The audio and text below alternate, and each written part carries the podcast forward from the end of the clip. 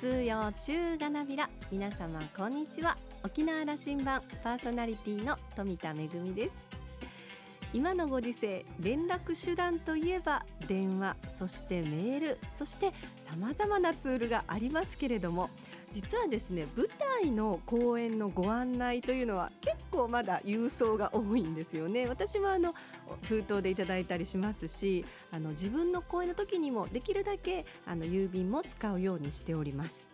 まあ、あの械音痴なので本当はこう、ね、便利な宛先シールというものがあのあるようなんですけれどもそれが使えないので一枚一枚ペンで手書きをしてるんですけれどもねでもこの時間がとても大好きであのこの方にあのこの舞台を見てほしいなって思いを込めてあの書いてるんですけれどもただですね字があんまり上手じゃないのでもう少し字が綺麗になったらもっとこの作業も楽しいだろうにと思ったりしております。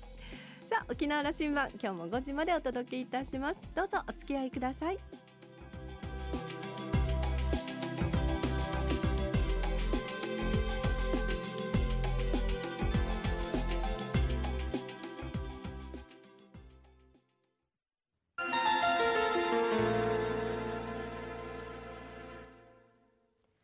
那覇空港のどこかにあると噂のコーラルラウンジ。今週は豊見城市長の山川仁さんと沖縄大学地域研究所特別研究員の島田克也さんのおしゃべりです。山川さんは1974年生まれ豊見城市高峰のご出身です。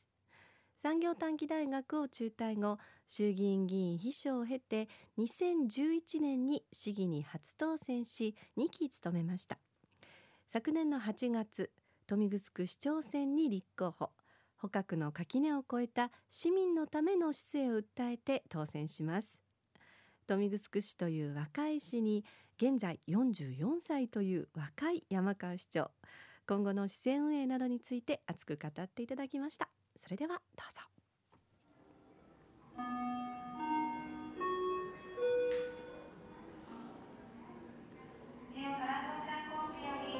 の具体的な姿勢も聞いていきたいんですけども、うん、あの政策も、はい、えっと、その前にですね富城いくつか調べるとやっぱこのあの、うん、ポテンシャルね、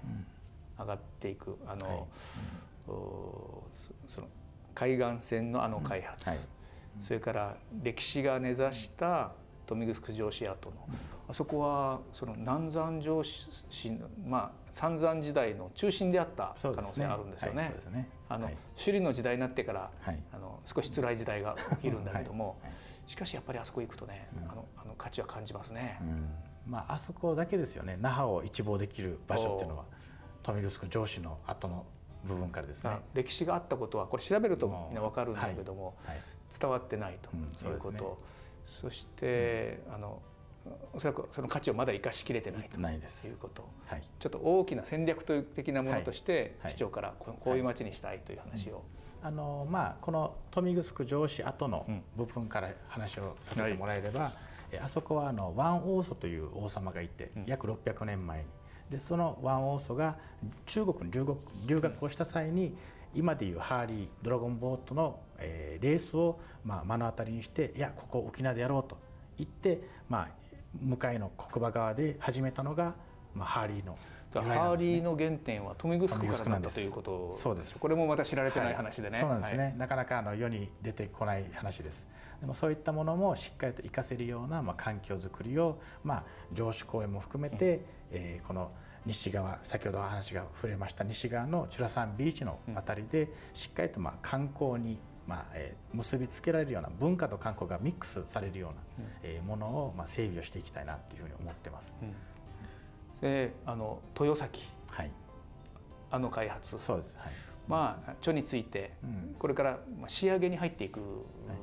時期だろうなと思うんですけども、どういう展開が待ってますか？まあ、あそこはですね、あのこれから瀬長島がえーまあ、最近の新聞報道等でもあったように、美ら海水族館に次ぐ沖縄県内2番目の、えーまあ、観光入客数だと、で288万人年間来る。でも、えー、沖縄県全体ではもうハワイを抜くんじゃないかぐらいの今勢いがあって、まあ、どっこいどっこいなんですけどそれの中で豊崎という場所は滞在型の、えーまあ、エリアにしていきたいでそこで、えー、生み出す、まあ、経済の効果っていうのがもう多分爆発的に沖縄県の経済を支えてくると思うんですね。でその中で、まあ、今回ビーチと含めて、えー、大きな、えー、浦添市さんが最近できた商業施設のような、まあああいう複合型のプラス水族館もまた備えると。でその隣には大型の、えー、観光客用のビジネスホテル、まあ、観光ホテルですね、うん、まあえー、結構高額なホテルだと聞いてます。そういったものを合わせた、えー、一体型のもの。そしてまた隣には地元が、えー、よく使う市民体館があるんですけどそこもまだまだ有効に活用されてないのでそういったところをもっともっと、えー、ちょっとえー、なんですかね、まあ、エリアを広げてっていうか、うんうん、あのスポーツをする環境を広げていくような状況で、まあ、観光ツーリズムを含め、えー、スポーツツーリズム、うん、そしてまた少し足を伸ばせば医療ツーリズムもできるっていうえー、中央病院がまた新しくできますので、まあ、そういったもう 3, 3つがあの西海岸エリアであの発揮そういった力を発揮できるような、まあ、今期待は寄せてます。いや豊崎はやっぱり楽しいですよね、うんはい、海岸に行っても楽しい、ショッピングモールもで,、きてくるわけですねこれから、はい、そうです。あの市長は就任からもうすぐ1年ですね、はい、あの自治会市民との共同でのまちづくりというのを一番、はい、まあこれ一丁目一番地に掲げてると思って見えていますけど、その政策合ってますか？合ってます。はいで各自治会に出かけてますね、うん、夜から、はい、市長副市長で。そうですね、はい、あのこれ大変なの分かるんですよ、はい、それこそ膝詰めでみんなでお話しようということなさってるわけでしょ。う、あのどんなお気持ちでどんなところまで今取り組みなさっておられるんですか？あのもうあの就任早々から、うん、あの対話を忘れずにあのいろんな角度からの声をしっかりと受け止めるのがあの、まあ、職責だと思ってるので、えー、まあいいも悪いもたくさんいろんな意見がありますやはり。でまあ、その中では、えー、まあ特に、えーまあ、おごることも何か、え、心配することも何もないのであの本当にただその場所であこういう市民の方々がいるんだなとでただ一つ言えるのは今までにまあこういったえ膝を交えたまあ懇談会になるものがまあなかったようです。うん、であのもう40年も何十年も住んでてなかったよこういうのありがとうねっていう声もありつつもやはり生活をこうしてほしいああしてほしいっていういろんな要望があるのでまあ本当に知った激励っていう意味ではですねあのこれから豊見城はもっと良くなるんじゃないかなって、うん、自分の中でも確信するぐらいもうお互いのこの気持ちと気持ちがぶつかり合ってまあ、言いたい放題言い合って、でそれを受け止めて我々は形にしていくっていう形なので、あの本本来、えーまあ、政治家は何か公約を掲げたら、まあ、それに突き進むだけだと思いますけど私はその公約の中にまたさらに中にその意見を吸い上げて、それをまた表に出していくっていう形なので。あのいや政策の中ではね、はい、あの子供はまだだけども、うん、政策の中では子供、うん、これ子供改革という言葉が出てくるんですけども、はい。はい。これをこれまた大きく掲げられましてね、はい、で保育園周りもなさって、はい、子ども改革についての話を、はい、あのこの子ども改革を、まあ、多く挙げました、うん、あの高校卒業までの医療費の無料化、うん、そしてまた給食費の、まあ、段階的に引き下げながら財政と相談して最終的には無償化にするとかですね、まあ、あと習い事の女性事業だったりとかいろんなあの公約を掲げましたけど、まあ、その中でなぜそういう子ども改革という表現で、うん、えー、多くの、えー、子どもたちのかあの公約を掲げたかというとやはり今、まあ、子どもを産み育てられない方もしくは結婚これからするまた希望がこれから目標がある方々のためにもやはり私がこうあった方が豊見城の子ども環境っていうのは絶対いいよねって思うようなものをしっかりと打ち出して10年後20年後のこの豊見城の像をやっぱり考えることが必要だと思ったので私も今現時点で子供はいませんけどその子供が生まれた時に、この環境があった場合私は絶対豊見城に住むんだと。住んで子供を育てたいと思うような環境を作りたくて、まあ、この公約を打ち上げました、うん、なのでまあ一つ一つ今クリアするためにもちろん職員の力と、えまた市民とのまあ共同も必要になってくるので、えまあその今、えー、素地を作っている状況ですね、うん、今は。あの10月からは、はい。えー保育園保育料の無償化、はいはい、これ国の制度で入ってきますけど、はい、実はこれ自治体の皆さん苦労していてね、うん、この制度が変わったので、うん、でも実行するのは市町村の皆さんがやる、ね、国は、あの予算はつけるけどと言ってるけども、この辺などはあのとその役所の対応力がまた求められることになってきてるんですよね。この辺どうですか？まああの課のまあ対担当課のですね、うん、あのまあ優秀な職員も多くいるので、えまあその中では、え本当にもうすごい、え、忙しく今この時期は動いていますけど、あのそういうことを見越した上で我々としては待機児童も解消しなければいけません。ただ無償化に向けてのやはり受け入れの、え、気持ちがまた、え、市民からもっともっと要望が増えてくるのももちろんあるわけですね。そういったものも踏まえて、えー、今年度には、えー、前回いた職員数を2名増,、増員してます。でその中で無償化に対する対応。でプラスこの1年間で豊見城市の各所にある保育のニーズを調査してくれと。で次の1年では新しく新園を作るか分園を作るかまた保育士の確保もしっかり喫緊の課題ですから、まあ、課題をちゃんと吸い上げて3年目で待機児童の解消に向けた、えー、計画を今、少し担当課とお話しさせてもらってるんですね。でこれは豊見城はあの、まあ、嬉しい悲鳴で何度やっても人が毎年毎年入ってくるので、なかなか待機児童解消でき,、ま、できなかったんですけどあの私の代で待機児童解消は収集法を打つという形で今この職員の皆さん方と一緒になって、まあ、その計画を今しっかりと練り上げてきているので、順調にいってると思います。うん。うん、私あの豊見城市は、うん、財政その財収入は伸びていってるんですよね。まあ少なからず伸びていってます。伸びていってると、はい、あのえっ、ー、とここ数年は毎年2億円ずつ収入は上がっていってませんか？はい、はい、まあ約2億から、えー、今年度は4億円上がりました。まあ、市税だけで4億円かかりました。うん、なかなか羨ましい町でね。そうですね。はい、あの、はい、あそこで先生だからしかしながらあの市民からの行政サービスのニーズはよりあの多岐にわたり、はいねうん、あの大きくなってるはずで、うん、実は賄えてないはずなんですよね。どこの市町村もその悩みです。この辺どういうふうにお考えになってるか。あのまあ一番これもまあ大変あの重たい課題っていうかですね、あの頭を悩ますような課題であのどっかを財政問題、はい、そうなんですよね、うん、どっかを叩けばお金が出てくるわけじゃないのであのしっかりと今の事業を、うん、まあ、豊見城がまあ250億という今規模で1年間の予算措置をしてますけどその中の半分以上が、まあえー、市民に還元する、まあ、事業です。であとの残りの半分が福祉や、まあ、人件になっている、まあ、予算になってますでこの残りの150億の中からどれだけ無駄を洗い出せるかっていう作業をしないといけないんですね。ただやはり今まで、えー、まあ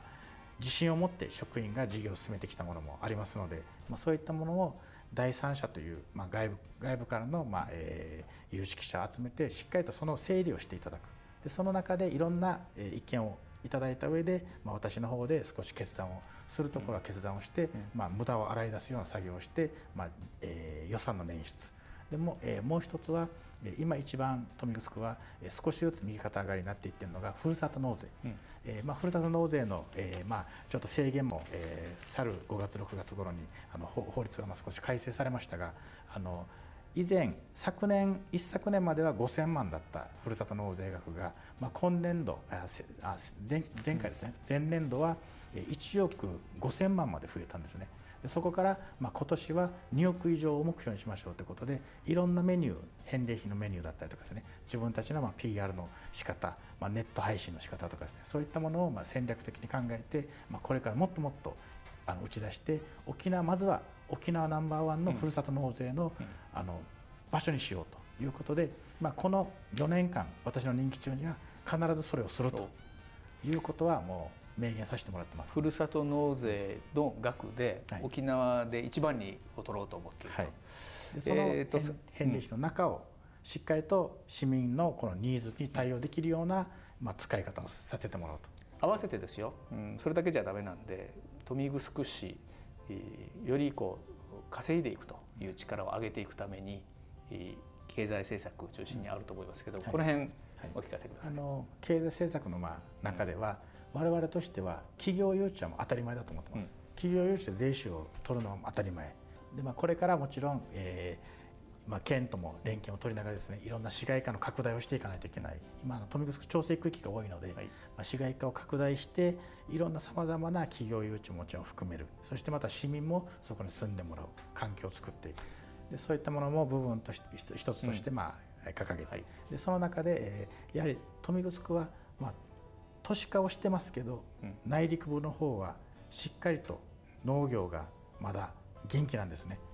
葉野菜の出荷率としては県内一番、うん、でトマトに関してもチュラトマトっていうまあ名品がありますけど、まあ、そこも7割以上が豊見城産でまあ今日来ているこのマンゴーの顆粒種も、はい、えー、豊見城産のマンゴーはまあ県内全体で言えば3割から4割ぐらいシェアをしてるっていう。でまた甘さもとってもいいですしこれもね県民忘れてきてると思う。そうなんです。マンゴーのムーブメントは豊見城が作った、はい、はい、そうなんです、えー、宮古島市長が怒りそうですけども、はい、でもやっぱり豊見城から始まったなとは、ね、い。やそうだと思いますよ、うん、私もブランド化はね、はい、まあ、そういったまああのまあ県内外に発信するちょっとまあ PR 不足もありますので、まあ、そこはえこれから徐々に徐々に補っていってもっともっと知名度を上げていきたいなというふうに思ってます。え最後時間になってきたので、はい。はい、あの、うん、市長として、えーと、2年目に入るところでいらっしゃると思うんで、はい、こういうまちづくりに邁進するぞとお話をいただいて今日は終わりにしたいと思います。はい。えー、まあこの1年はですね、うん、私としては我慢の年だと自分で位置づけてます。まあ、今職員も含めて我々としては準備運動の段階だと思います、我慢をしながら、まあ、表にいっぱい出したいことあるんですけどそれを我慢して我慢してしっかりと貯めて次の年で爆発できるように今取り組んでいるので、まあ、豊見城新しい、えー、町そして作るためのもの、えー、若い町でもありますけどやはりそれでもこれこれまで培ってきた諸先輩方が作ってきたこの豊見城市ももっともっと活かせるような環境新しいってもガラッと何かを物事を変えるわけじゃなくてその部分をもっともっと生かして、えー、横に広げながらもちゃんと太いパイプを上に上げていけるようなそういう環境を作っていきたいと思います。来年度の予算編成やスタートからそのギアが入ると思ってていいですか？はい。いいです。じゃあ定期的にコーラルラウンジには来ていただけますか？ぜひお願いします。今日はありがとうございました。こちらこそありがとうございます。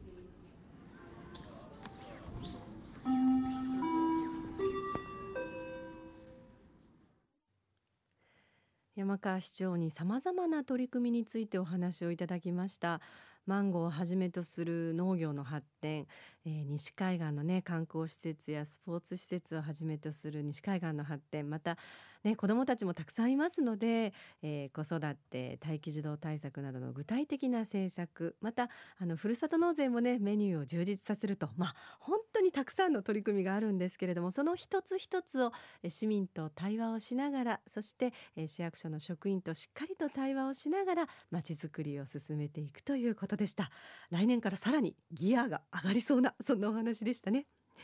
今週のコーラルラウンジは豊見城市長の山川仁さんとラウンジ常連客で沖縄大学地域研究所特別研究員の島田克也さんのおしゃべりでした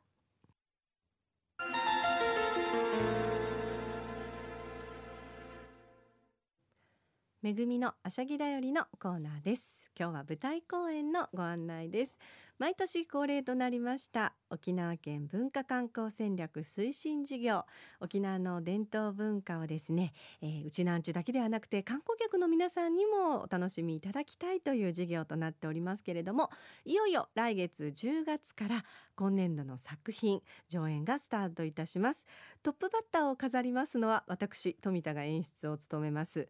琉球芸能アラカルトでお届けいたします。アラカルトという作品です、えー、芸能ビストロを舞台にですねミークアッチ耳クアッチ見て味わって聞いて味わう琉球芸能ということでまああの琉球芸能って一口で言ってもですね例えば、えー、古典舞踊もありますし古典音楽、えー、まあ象踊りエイサー組踊り民謡もありますし本当に様々な芸能がありますよね、えー、そんな芸能の数々をですねえー、皆さんにアラカルトでお楽しみいただきたいと思います。そしてご案内役はですね琉球芸能ソムリエが皆様をご案内いたします、えー、琉球芸能ソムリエを務めていただきますのは沖縄県立芸術大学の講師の鈴木光太先生です。あの若きイケメンの研究者なんですけれどもね最近はあの新聞への寄稿ですとかそれからテレビの芸能番組の案内役などでもおなじみなんですけれどもえ光太先生にですね様々な琉球芸能にまつつわるお話ですとか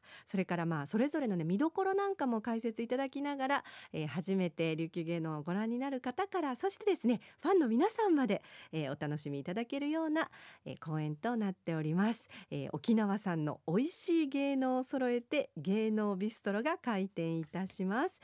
10月に入りまして11日金曜日から13日の日曜日まで金曜日は7時の公演そして土日は1時と4時の公演テンブスホールでの公演となっております。チケット発売もうすでに始まっておりますので県内のプレイガイドそれからですねお電話は090-3074-8295 090-3074-8295シアタークリエイトまでお問い合わせください。めぐみのあしゃぎだよりのコーナーでした。